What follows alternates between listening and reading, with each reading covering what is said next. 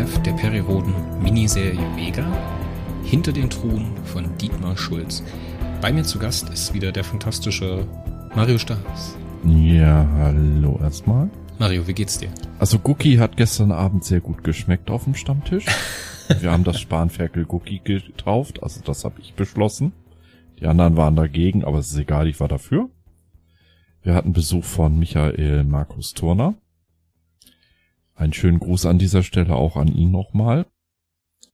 Er hat ein paar Entschuldigungen von mir kassieren dürfen, denn nach Vega 8 muss man eigentlich Vega 1 bis 7 nochmal lesen, haben wir festgestellt. Ja. Der Blick fürs Detail, Perry. Der Blick fürs Detail. Der hat dir schon Und von Anfang an gefehlt. Ja, ich muss sagen, im Vorgriff auf die nächsten Podcasts, hier mit diesem Heft fängt es so ein bisschen an, dass man ahnt, dass da more than meets the eye, also dass da mehr hintersteckt, als wir alle dachten, unter dem Planeten und, und Monster of the Week Hopping. Und dafür habe ich mich bei ihm auch entschuldigt, dass die ersten zwei, drei Hefte da nicht so ganz gut bei mir weggekommen sind. Im Nachhinein betrachtet, wenn man die ganze Story sieht, ist sie besser, als wir dachten. Ja, durchaus, muss ich sagen. Aber das Heft musste ich auch beim ersten Lesen überzeugen. Und da ist der ein oder andere ja. Vorwurf halt auch nicht ganz von der Hand zu weisen. Nein, definitiv nicht. Das, ich werde jetzt auch meine äh, Noten deswegen nicht großartig nach, nach oben anpassen, äh, weil die einzelnen Hefte an sich betrachtet nicht äh, großartig an Qualität riesig in dem Sinne dazu gewinnen.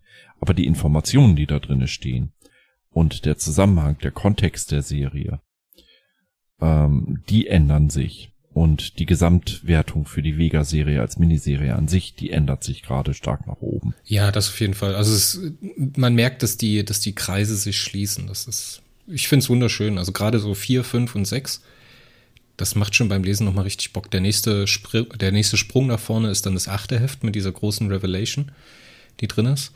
Ähm, was der Zuhörer nicht weiß, dass unsere Folge zur Heft Nummer 8 ist schon aufgenommen. Das hat einen ganz speziellen Grund und den werdet ihr dann auch erfahren, wenn es soweit ist. Ähm, aber ja, so im Nachhinein, im Rückblick, muss ich sagen, waren wir sehr kritisch, gerade Heften 2 und 3 gegenüber. Aber mhm. in großen Teilen auch zurecht, muss ich sagen. Und ja, die Informationen nicht. sind drin, ne? Und die sind auch wertzuschätzen, aber das macht die Qualität von der Geschichte nicht unbedingt besser. Äh, ich habe es auch äh, dem lieben Ben für Heft 2 schon direkt um die Ohren gehauen. Ähm, und er will ja auch, dass man ihn da nicht, nur weil man sich mit ihm gut versteht, äh, äh, sanfter anpackt. Ne? Heft 2 ist halt nicht das, was ich von ihm gewohnt bin, qualitativ. Er hat jetzt diese Woche mit dem 256er, glaube ich, war's. Neo, äh, ich habe den schon schon quer gelesen, ich habe die Kon äh, Kritiken gelesen. Er kann es besser. Also irgendwas ist da schief gelaufen mit dem Heft 2 dass es mich nicht wirklich überzeugt hat und gerade Heft 2 oder 3 wären wichtig gewesen, um die Leser bei der Stange zu halten. Er hat Stange gesagt. und äh, da ist halt, das haben wir auch mit mit Olaf Brill in dem äh, wunderbaren Interview. Ich habe es mir noch dreimal angehört. Da waren so viele versteckte kleine Feinheiten drinne. Äh, es ist mir da auch aufgefallen, also zwei und drei waren halt wirklich nicht das Gelbe vom Ei unterm Strich betrachtet. Und das ist schade, weil es gerade eben zu Start der Miniserie doch den einen oder anderen hat aussteigen lassen. Das ist sehr schade. Das ist wirklich schade, ja. Und ich vermisse den Olaf ein bisschen, muss ich sagen. Ja, Wobei mir aufgefallen ist, er hat so zwei, drei ironische Spitzen in meine Richtung gesetzt, die ich in dem Augenblick nicht mitbekommen habe. Ja, das ist mir auch Chapeau. aufgefallen und ich habe mir so gedacht, so eigentlich kriegt man das doch mit. Sagst du jetzt was oder? Aber das wäre ja unhöflich gewesen und wir erklären ja keine Witze, gell? Ich muss sagen, Chapeau, hat er gut gemacht. Das gelingt nicht jedem. Die Rache wird folgen. das nächste Olaf Brillheft wird kommen. Ähm, ich darf vielleicht von gestern Abend noch eine Kleinigkeit erwähnen. Das ja, ist gerne, jetzt kein, kein Riesending. Ähm, was ist der Grund für die ganzen Peri-Miniserien? Ähm, ja, es ist wahrscheinlich, um Neuleser zu generieren. Nein. Um Leute reinzuziehen. Nein? Um eigenständige Stories zu erzählen? Um Nein. Nein. Der primäre Grund ist viel banaler. Der Andy Jesse hatte es äh, mit dem Fingerschnipp erkannt Der war gestern nicht da, aber der hat es im radiofreien Erdhus Discord erkannt, um mehr Platz am Kiosk zu bekommen. Wenn du nur zwei Produkte dort stehen hast, zwei Hefte, gehst du in dem Wust der Bastei und Lanzer Scheiße unter. Also Bastei keine Scheiße, Lanzer Scheiße. So rum. Und wenn du da drei Hefte stehen hast in den Wochen, bist du etwas prominenter. Dann bist du nicht ganz so versteckt unter dem Wust. Das wäre mein nächster Tipp gewesen. Der zweite oder der dritte Release alle zwei Wochen, ja. Richtig. Und ähm, das verschafft auch, da sind, weil heute Kioske ordern nicht mehr selber, ja. Äh, die werden beliefert nach Verkaufszahlen von Heften. Und wenn sich natürlich Perry Roden Erstauflage an einem Kiosk gut verkauft, dann wird er automatisch auch mit Neo beliefert. Und dann wird er auch automatisch mit Miniserien beliefert. Ähm, wenn die aber nicht mehr manuell bestellen und da ist nur so ein Stapel Erstauflage mit fünf oder sechs Heften und der steht dann irgendwo hinter irgendwelchen Bergwelt, Doktor, Frauenromanen und Bastei-Dingern. Oder viel suboptimale, nach fünf Ausgaben ist das Ding vergriffen und ist die ganze Woche nicht mehr da im Kiosk. Äh, ja, wenn es vergriffen ist, dann kriegen die ja mehr geliefert in der Folgewoche durch diese Algorithmen. Ja, in der Folgewoche, aber nicht in derselben Woche. Ja, aber wenn du in, in der Woche, wo du sie hast, zwei Perrys nur kriegst, ich kenne einen Kiosk bei mir um die Ecke, da war es so, der kriegte zwei Perrys die Woche, ja, die standen dann irgendwo unter irgendwelchen Zeitschriften hinter versteckt, die hat keiner gesehen und dann nimmst du auch keine Neuleser mehr mit, dann nimmst du niemanden mehr mit, wenn sie versteckt stehen. Ja, und früher, wenn du geguckt hast, war Perry am, am Kiosk sehr dominant. Und das ist einer der Hauptgründe für die Miniserien, dass du einfach am Kiosk eine höhere Präsenz hast und damit in diesem Algorithmus der Bestellmaschinerie wieder ein bisschen nach vorne rutscht, weil sonst gehst du unter Bastei und Lanzer unter. Ja, das mag, das mag der Stein des Anstoßes sein für so eine Miniserie, aber da entwickelt sich ja mehr draus, ne? Also. Ja, wir haben natürlich auch ein bisschen über die Zukunft der Miniserien gesprochen. Also die Wahrscheinlichkeit, dass es auch nächstes Jahr wieder eine gibt, ist nicht gering. Und ähm, ja, so ein bisschen Kritik muss MMT uns auch zugestehen, hat er auch äh, durchaus zugegeben. Dieses Festhalten an Perry muss in jeder Miniserie handlungstragend drinne sein. Ich sehe halt die Gefahr, dass sich das mit der Zeit sehr stark abnutzt. Ne? Und es ist halt keine Spannung drinne, ob, ob Perry überlebt, sondern wie. Andererseits die anderen Charaktere, wer könnte denn noch eine Miniserie verkaufen und tragen? Atlan. Allerhöchstens. Ach du. Ich wäre wahrscheinlich, so eine Miniserie ist dann wahrscheinlich auch eine gute Möglichkeit, mal das Eis zu testen, wie es für ein Spin-off wieder aussieht, ne? Ja, aber das hatten wir ja schon vor, vor 15 Jahren mit den äh, Atlan-Miniserien, die dann eine Miniserie nach der anderen kam und quasi eine ongoing 14-tägige Serie war und äh, es ist ja das zweite Mal gewesen, dass man Atlan hat etablieren wollen und es ist dann ja doch nach 60 Heften gescheitert. Ne? Also von daher, das mit den Spin-offs ist immer so ein, so ein, so ein schwieriges Schwert. Und ich weiß nicht, ob ein Gookie oder ein Bully, äh, Hashtag Team Reg, äh, das schaffen würden, wirklich als Handlungsträger dauerhaft etabliert zu werden. Und da muss ich sagen, diese Aussage von MMT muss ich tatsächlich zustimmen. Also es wird sich wohl nicht vermeiden lassen, dass Perry in der einen oder anderen Form eine der tragenden Rollen spielt in den Miniserien auch weiterhin. Ja, aber dann kann MMT ja sehr zufrieden sein, dass er halt die Chance bekommt, mit Jillian einen weiteren Charakter einzuführen, der so viel Volumen bekommt, ne? Ich, meine, ich persönlich hoffe ja, dass Jillian noch weiteren Impact hat. Du meinst, dass sie nochmal irgendwo, irgendwo auftaucht in folgenden Exposés? Ja. Ich weiß gar nicht, wie weit sind die Exposés jetzt für die Erstauflage? Ja, durch. Durch schon? Komplett? Ach, ach, mit der Erstaufgabe nähern wir uns bei den Exposés wahrscheinlich wir sind ja jetzt so nahe den 30er Heften, die Exposés dürften so in den 40er Heften sein. Denkst du echt? Okay. Ja, neun bis zehn Wochen Vorlauf haben die im Prinzip Pi mal Daumen. Ich bin super gespannt, was sie Richtung 50 machen wollen, Ende des Jahres. Also sagen wir mal so, Michael musste sehr, sehr grinsen, als ich sagte, pass auf, nachher sind die Kautarchen noch die Guten in diesem Zyklus. Und wir haben es noch nicht gepeilt und die Kastellane sind die Bösen. Sein Lachen und sein Grinsen waren ähm, zu Spekulationen anreizend. Also ich, ich wird ja, also ich vermute, dass irgendwas mit S zu tun hat. Aha, ha, ha. Ja, nicht, oder was? Nein, also S muss nicht mal eine aktive Rolle in dem Zyklus spielen. Und außerdem, nee, ich möchte keinen alten Zausel jetzt schon wieder. Ja. Ich glaube, da kommt noch was ganz anderes auf uns zu, aber warten wir es mal ab. Konzentrieren wir uns einfach mal auf Vega und ähm, ein Kritikpunkt, den Michael auch mitgenommen hat, den er wahrscheinlich aber auch schon von vielen gehört hat, dass diese Miniserien so wenig Impact auf die Erstauflage haben. Ich meine, klar, wir wissen, die Erstauflage kann das, was in den Miniserien passiert, nicht immer abbilden. Ne? Das ist auch völlig okay. Aber wir erinnern uns an, an äh, gerade aktuell in der Erstauflage, dass Perry, als er erfährt, dass Alaska sei de la Ehre mit der Leuchtkraft, den Cow Porter zum Stranden gebracht hat, ne? Ja, gerammt hat, besser gesagt. Oder gerammt hat. Juhu, ich dringe in ihn ein.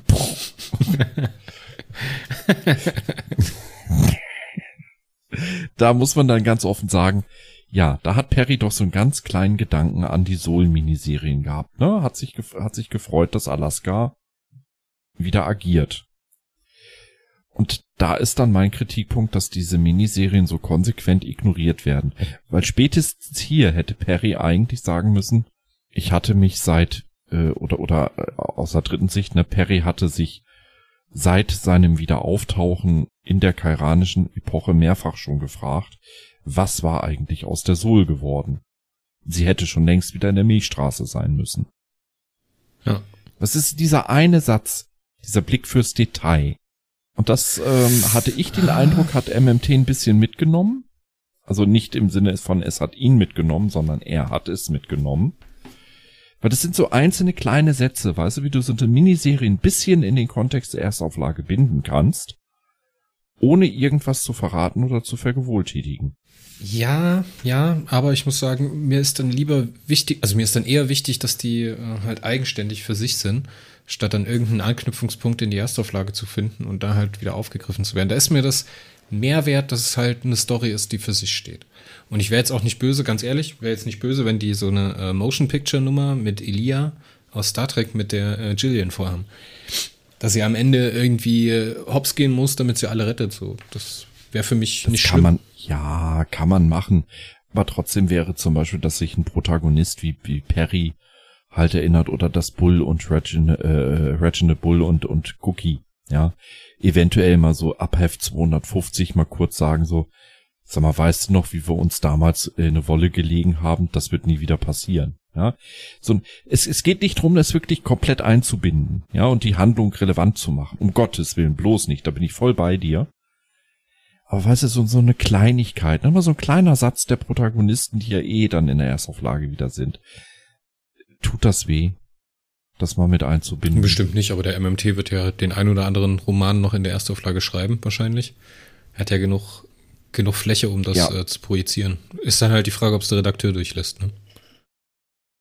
Äh, ja, wir haben ja schon festgestellt, dass äh, ich mich gern für das Maß aller Dinge halte und Klaus diese Fähigkeit abspreche, aber leider ist es andersrum und sein Arbeitsvertrag sagt das und ich bin, ich bin der Chef im Ring.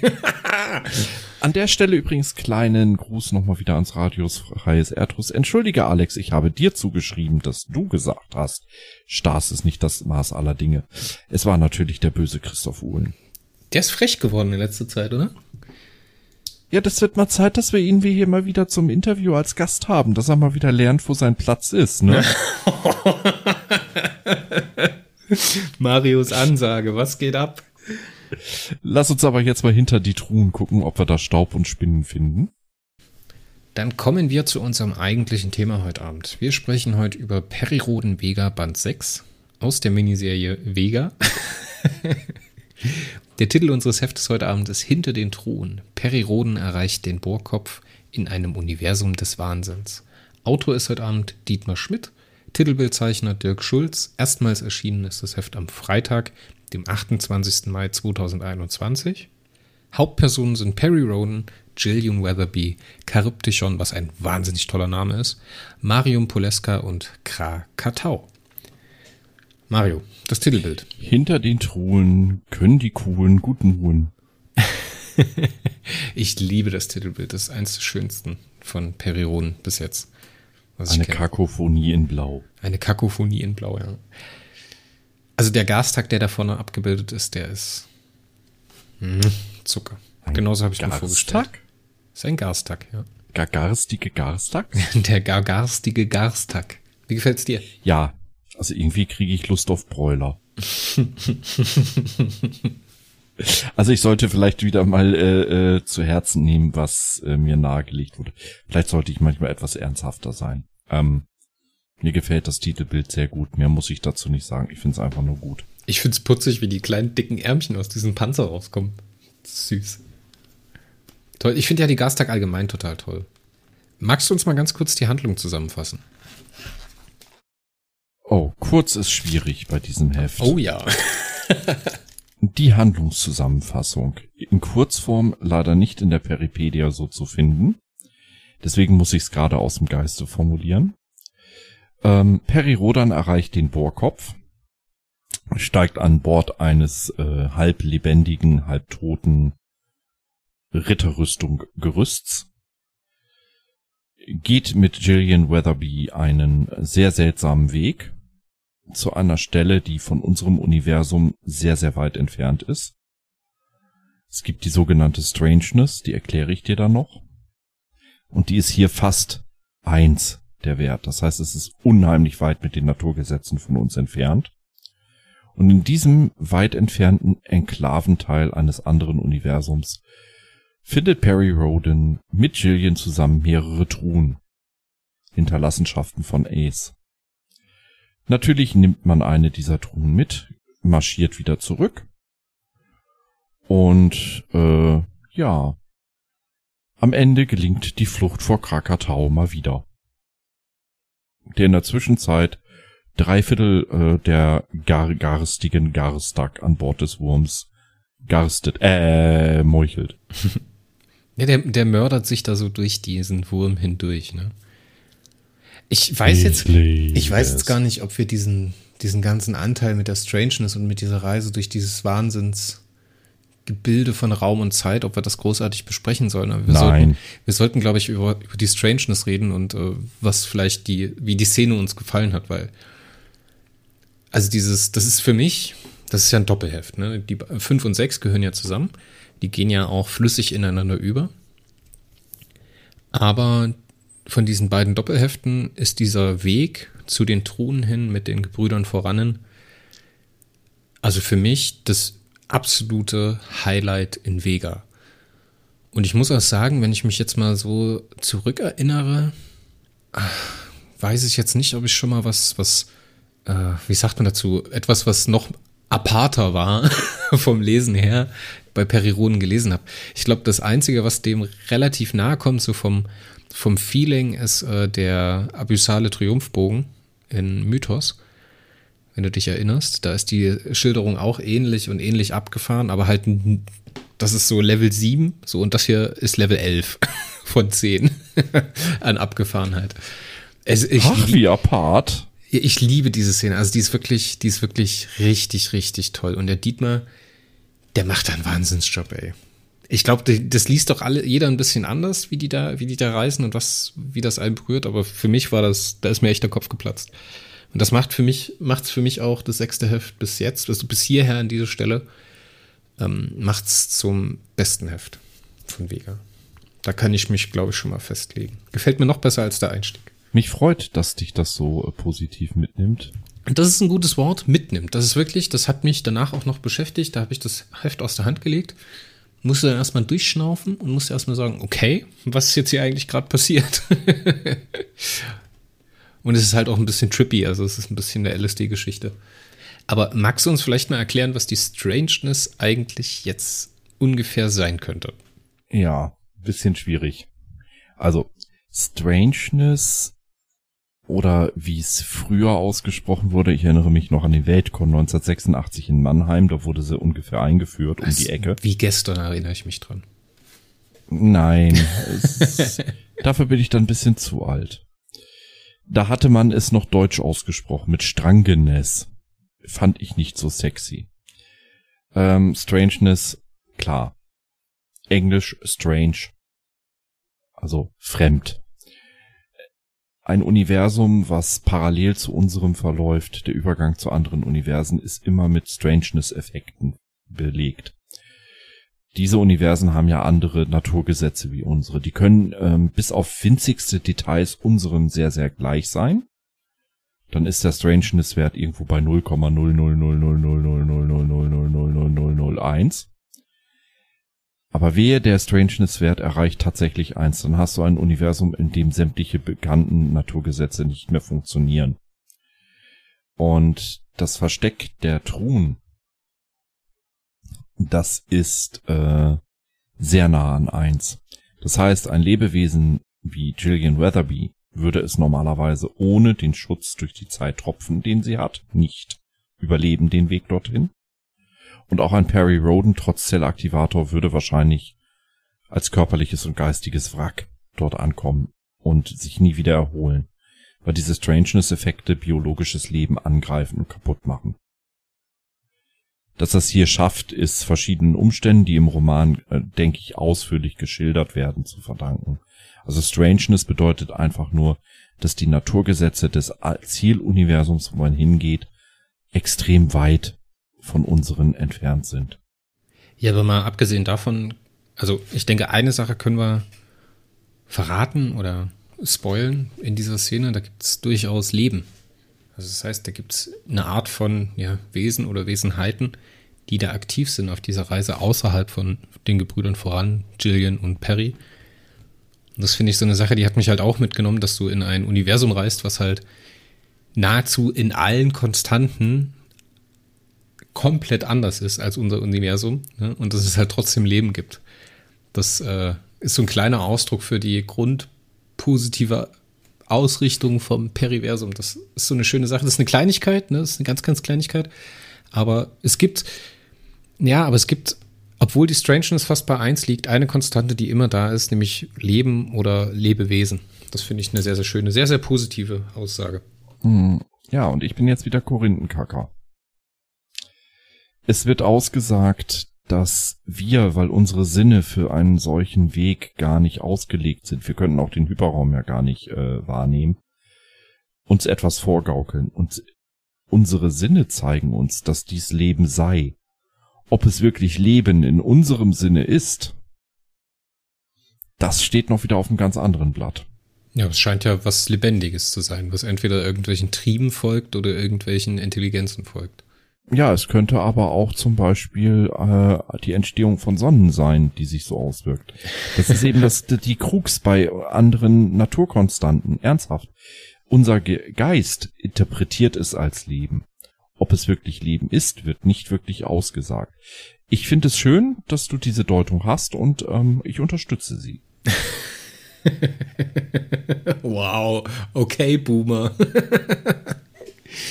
Finde ich, aber äh, komm, immerhin äh, beherzige ich den Tipp unserer Zuhörer und spreche dir nicht alles kaputt, oder? aber du billigst mir meine Meinung zu, das ist auch schon ziemlich hart. ja. ja. Mario, was ist denn eigentlich deine Meinung zu der Szene? Ich muss ganz offen gestehen, ich freue mich, dass es dir so gefällt.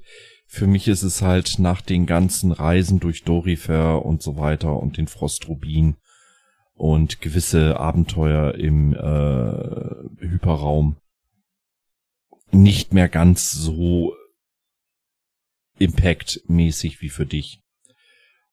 Ich fand's gut. Er hat es sehr schön gelöst, der Dietmar Schmidt. Er hat es äh, literarisch sehr, sehr gut gemacht. Er hat auch mich mitgenommen. Das finde ich schön. Das gelingt nicht jedem Autor. Und ich habe mich nicht unbedingt gefühlt wie auf einem LSD-Trip. sondern wirklich als Beobachter, ne? als neutraler Beobachter, der sieht, wie Perry und ähm, Gillian diese Probleme haben. Also er hat, hat eine gewisse Distanz drinne gelassen. Und das finde ich schön. Also Hut ab, ja, hat er gut gelöst. Er macht natürlich auch einen sehr, sehr guten Kniff, indem er die erste Szene oder dieses Eintreten in dieses, ja, ich weiß nicht mal, was ich dazu sagen soll, Raumdingens, diesen Bewegungsweg, den sie da vor sich haben, dass er das über Gillian kommuniziert. Also er lässt Jillian das ja erleben, weißt du, und Jillian ist ja durchaus hier und da noch mal ein bisschen mehr Comic Relief als jetzt Perry, die sich halt noch mehr Sachen erklären muss oder sich halt über sehr, mehr Sachen wundert als Perry. Das finde ich einen schönen Kniff. Das ist gut gelungen. Ja. Aber lass uns mal äh, zu den beiden anderen Handlungsebenen kommen oder mehr oder weniger zwei andere, anderthalb mehr oder weniger, weil Krakatau ja sehr verbunden ist mit Perry. Äh, um Krakatau und äh, Marium Poleska. Wie hat dir die Poleska-Handlung gefallen? Ja, da wurde schon ein bisschen klar, dass die Zeit äh, im Zeitraffer hier verfliegt, ne? man bekommt den Eindruck, dass diese Sachen, die da im Vega-System passieren, ja, stündlich oder paar Tage Unterschied nur in sich tragen. Also parallel zu Perrys Abenteuern. Wenn man aber genauer hinliest, äh, fällt einem schon auf, das müssen mehrere Wochen sein, die da zwischen den einzelnen Einschüben äh, äh, vergehen. Weil der Aufbau einer Gerichtbarkeit und so weiter, das hat schon was. Ähm, schade ein bisschen, dass hier seine Schwärmerei für die Makani-Anführerin ein bisschen in den Hintergrund tritt.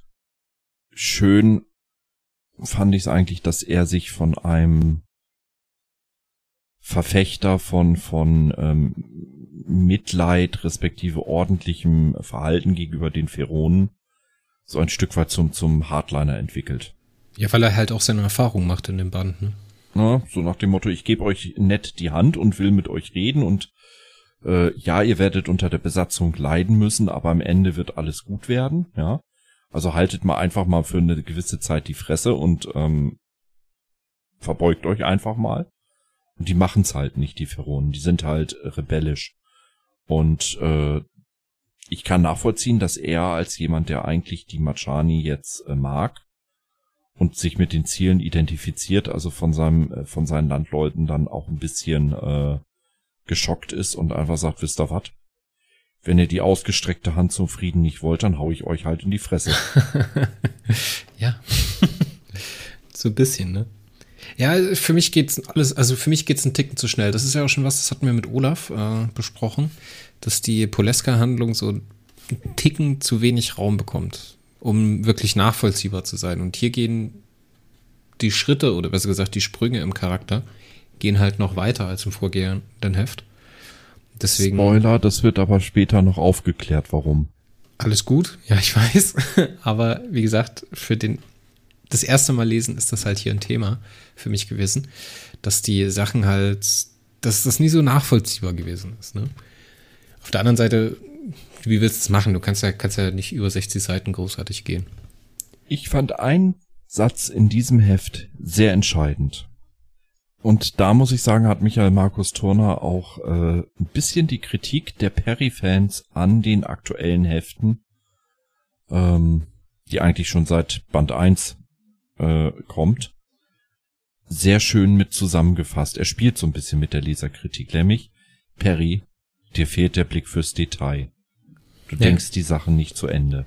Er lässt, er lässt es nochmal auf eine Art und Weise zu Wort kommen und gibt ihm dann so einen Tipp. Oh, das war ja was, das hat er ja bei uns im Interview schon angesagt, als er uns besucht hat Anfang des Jahres, dass er halt für diese Miniserie die ersten 19 Hefte auf dem Weg zur Unsterblichkeit nochmal gelesen hat und ähm, ganz kleine, viele Details rausgesucht hat, mit denen er halt spielen möchte. Und hier gerade diese Truhen, dem geneigten Leser der Erstauflage wird das vielleicht noch ein Begriff sein. Ich, wo war dieses Heft, wo sie in der Zeitgruft sind? Die Zeitgruft. Ja.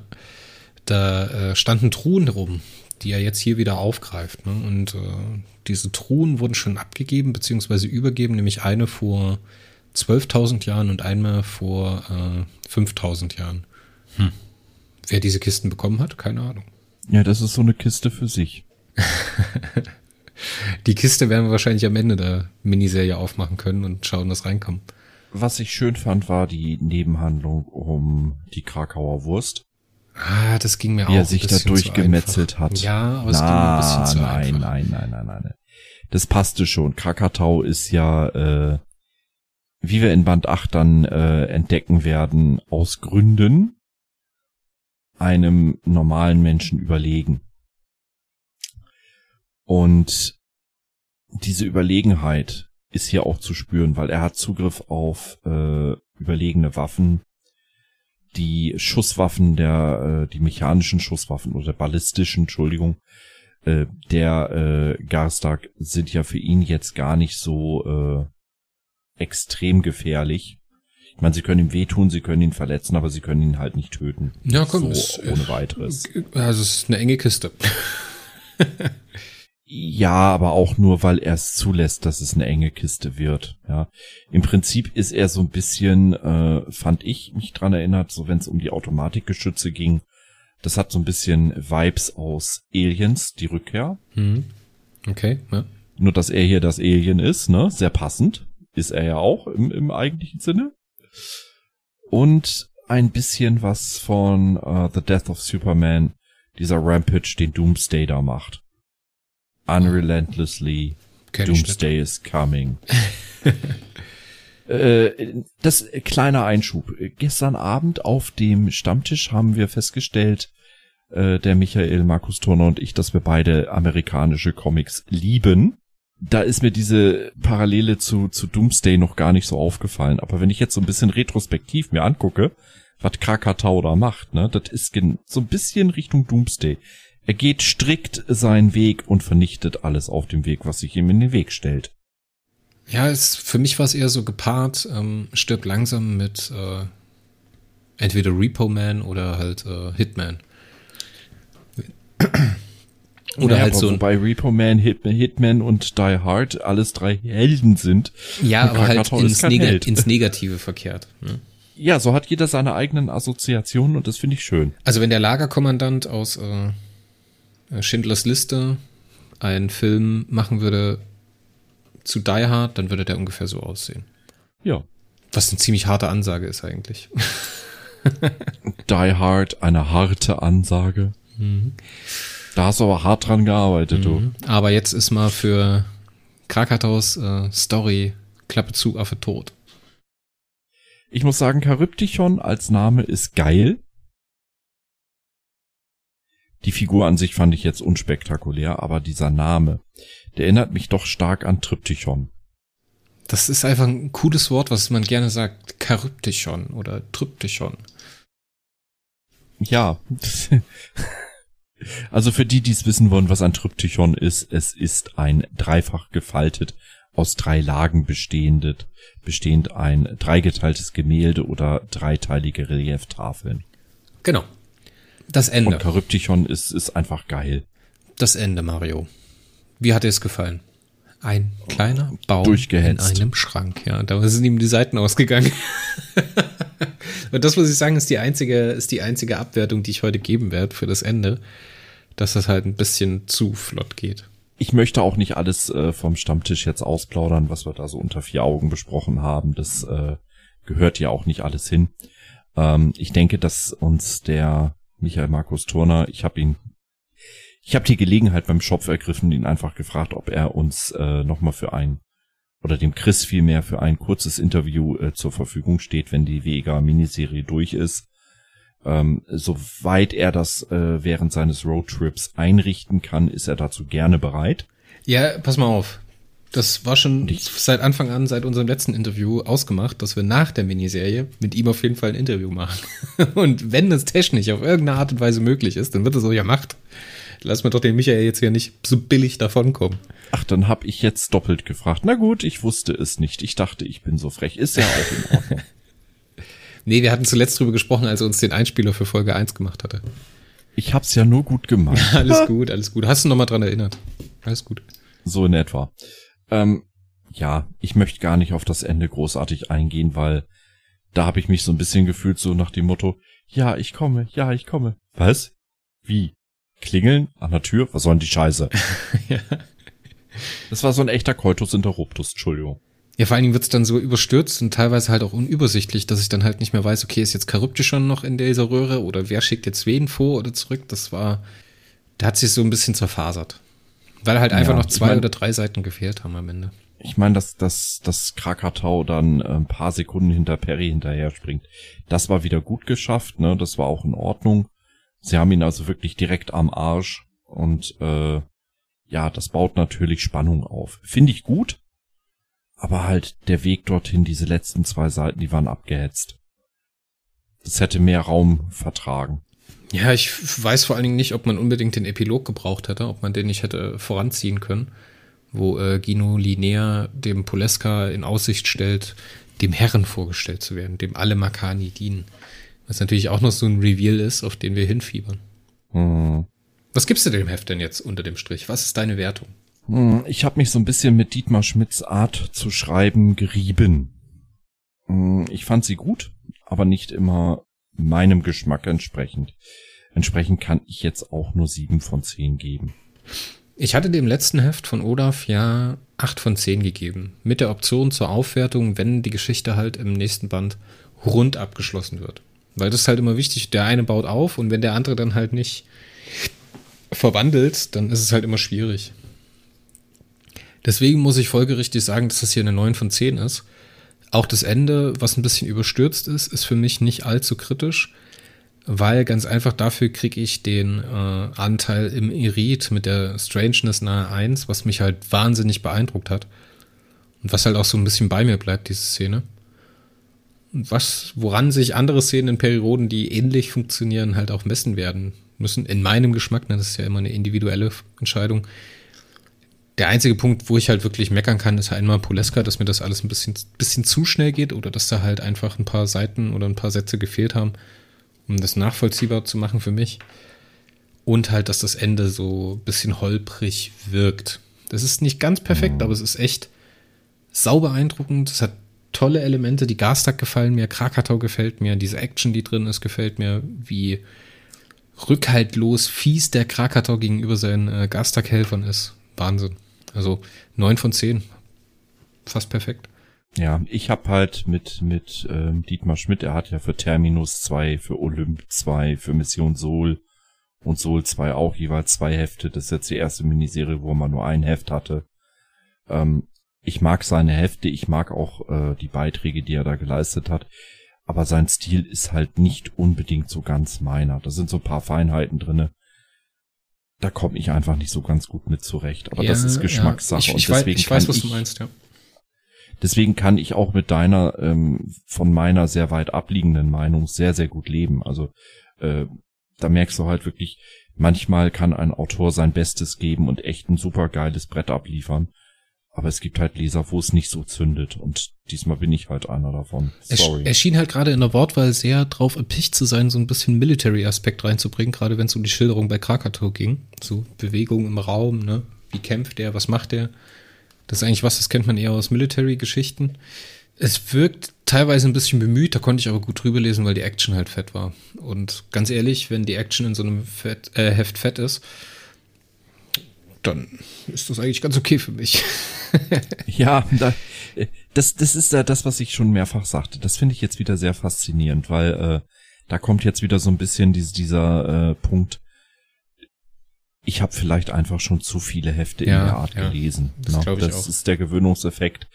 Der bei dir ist noch so diese diese frische Verzauberung. Das finde ich wirklich toll, ähm, dass dass du da super begeisterungsfähig bist. Äh, deswegen wertest du natürlich dann innerlich auch ein Heft noch vielleicht einen Ticken mehr auf, als ich es tue. Und da merke ich dann doch manchmal, mir fehlt so ein bisschen der Zauber. Dafür habe ich einfach, ja, ich habe es so oft gelesen. Das ist, das ist aber kein Vorwurf, den ich dem Dietmar Schmidt machen kann. Nee, um das, das wäre unfair, Nein, das wäre unfair. Mache ich auch nicht. Es ist, wir bleiben einfach dabei, wir sind ja mit einer 7 oder einer 9 von 10 jetzt auch nicht um Universen auseinander. Ähm, es war ein gutes Heft, ich bin zufrieden. Ich glaube, beim letzten Heft waren wir uns einig, beide bei 8 von 10, oder? Ja. Dass wir mal einen Punkt Unterschied haben, ist deutlich äh, oft der Fall. Dass wir zwei Punkte oder mehr Unterschied haben, ist sehr selten. Aber es passiert und es gehört dazu. Alles klar, dann würde ich sagen, hören wir uns nächste Woche wieder, wenn es hier geht um die Oase der Mutanten von Katharina von Haderer. Da freue ich mich schon drauf und äh, bis zum nächsten Mal. Auf Wiederhören. Gute Gacht.